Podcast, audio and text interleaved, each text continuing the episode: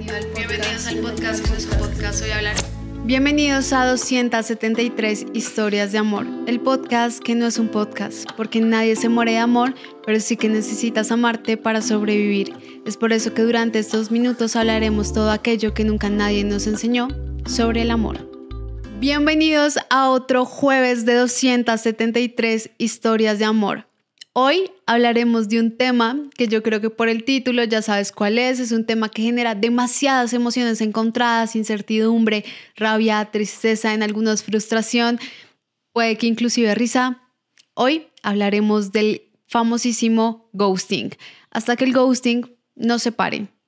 Si tú no estás familiarizado con el término ghosting, déjame explicarte que proviene precisamente de un término en inglés, de la palabra ghost, fantasma, fantasmeo, hace referencia precisamente a un comportamiento famoso hoy en día en las relaciones interpersonales y es cuando una persona desaparece de tu vida, cuando todo iba muy bien, sin dar explicación alguna y sin despedirse. Resulta ser muy doloroso porque te deja en un proceso total de incertidumbre.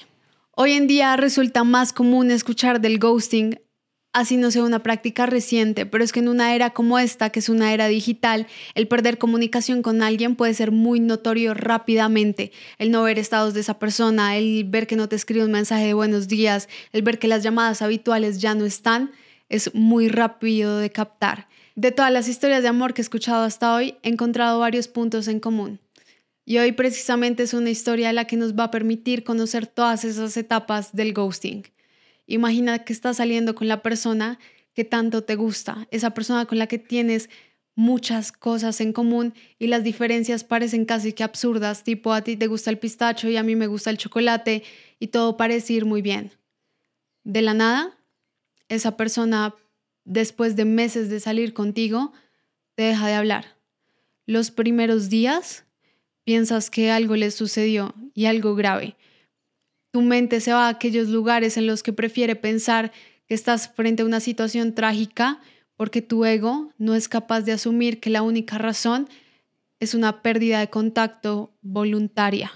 Empiezas a cuestionarte qué le pudo haber pasado. Llega el primer día, te preguntas si a lo mejor esta persona se está tomando un respiro, si a lo mejor algo le pasó a su celular.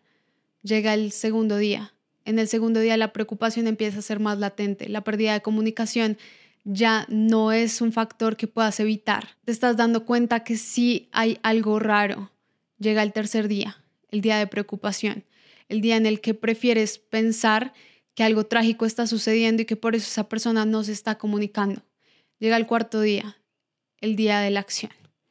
Tomas el celular, llamas a tu mejor amiga y le dices, creo que esta persona está pasando por una situación trágica o murió. Claramente la otra persona está recibiendo esto sabe que es más probable que esa persona te esté haciendo ghosting a que muriera o que algo trágico pasara y te invita a ir a su casa y tú tomas la decisión de hacerlo. Vas a su casa y te das cuenta, porque te lo mencionan las personas de seguridad y de recepción, que esta persona está perfectamente bien. Nada trágico sucedió, simplemente decidió perder comunicación contigo voluntariamente. Es en ese momento en donde decides abrazar a tu ego y frente a un momento en donde puedes experimentar la humillación, la vergüenza, abrazar esas emociones y permitirle a tu ego llorar. Esta es una narrativa que puede ser muy cercana o que puede manifestar mucho de lo que vivimos durante el ghosting. Pero que sigue después de este momento en donde podemos abrazar a nuestro ego después de la negación y darnos cuenta de que es precisamente el momento en donde más vas a experimentar un proceso de autocrítica. Autocrítica, sí. Lo que tanto duele el ghosting, que es que esa persona se vaya sin dar explicación alguna, no. Lo que tanto duele del ghosting son las interpretaciones basadas en la autocrítica de por qué una persona se fue de tu vida. Tienes que saber que nuestro cerebro disfruta buscar respuestas cuando no las encuentra. Le encanta llenar esos vacíos que pueden existir. Muchas veces lo hace a través de suposiciones, pero en el caso del ghosting es fundamentado en todos esos procesos subconscientes y en todas esas apreciaciones subconscientes que tienes sobre ti. ¿Será que fui muy intenso? ¿Será que ese día debí escribirle a las 3 de la tarde y no a las 4 de la tarde? ¿Será que su mamá probablemente no me quería y le dijo algo? ¿Será que ella consiguió a alguien más? El proceso de la autocrítica durante el ghosting, si bien se puede ver como un proceso totalmente negativo y esta autocrítica se puede ver como totalmente negativa, hoy te quiero invitar a que la veas como una oportunidad. Y sé lo que debes estar pensando, como que una oportunidad. Cuando pierdes el diálogo con la otra persona, te quedas con un diálogo interno. El receptor pasas a ser tú mismo todo el tiempo. Vas a empezar a sobrepensar muchísimo. Y es aquí en donde quiero que veas las apreciaciones que está teniendo tu subconsciente de ti mismo.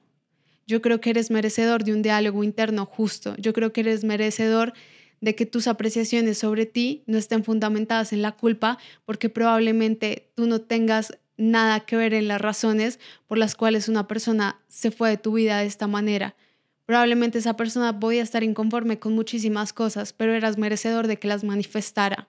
No te sientas culpable por buscar un cierre, porque como seres humanos siempre lo vamos a hacer. Nos encantan las narrativas de inicio, nudo y desenlace.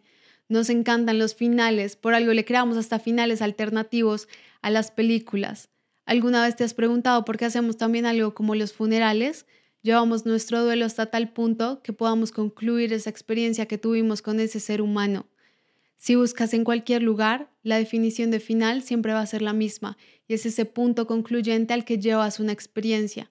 Pero si esa persona se marcha de tu vida, te deja por pensar que esa experiencia no tuvo ningún fin o no tuvo ninguna repercusión realmente importante en tu vida, entonces la vas a tender a buscar. Pero en el momento que esa persona se fue, en ese momento fue el fin. Y ese momento lo puedes marcar como el final y es a partir de ese final que puedes empezar a escribir un nuevo capítulo. Y es ese nuevo capítulo que precisamente vas a tomar todo aquello que has pensado sobre ti, todo aquello que ya te dijo tu subconsciente que estabas apreciando sobre ti mismo y tomarlo a tu favor.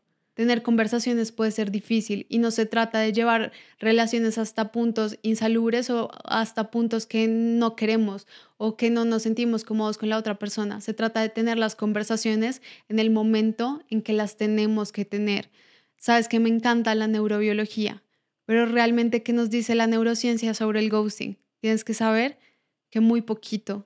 Ha sido una de las sensaciones, procesos, emociones más difíciles de entender a través de qué está sucediendo en tu cerebro mientras estás atravesando por una etapa como el ghosting.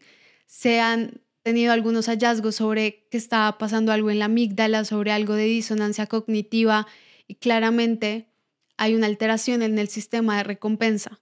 Nosotros estamos acostumbrados a cierto estímulo de dopamina porque estamos en contacto con la persona este neurotransmisor asociado al placer, pero cuando esa persona nos deja de hablar, simplemente este neurotransmisor baja y nos va a hacer sentir un poco más tristes, un poco más desanimados frente a la situación y frente a otras situaciones.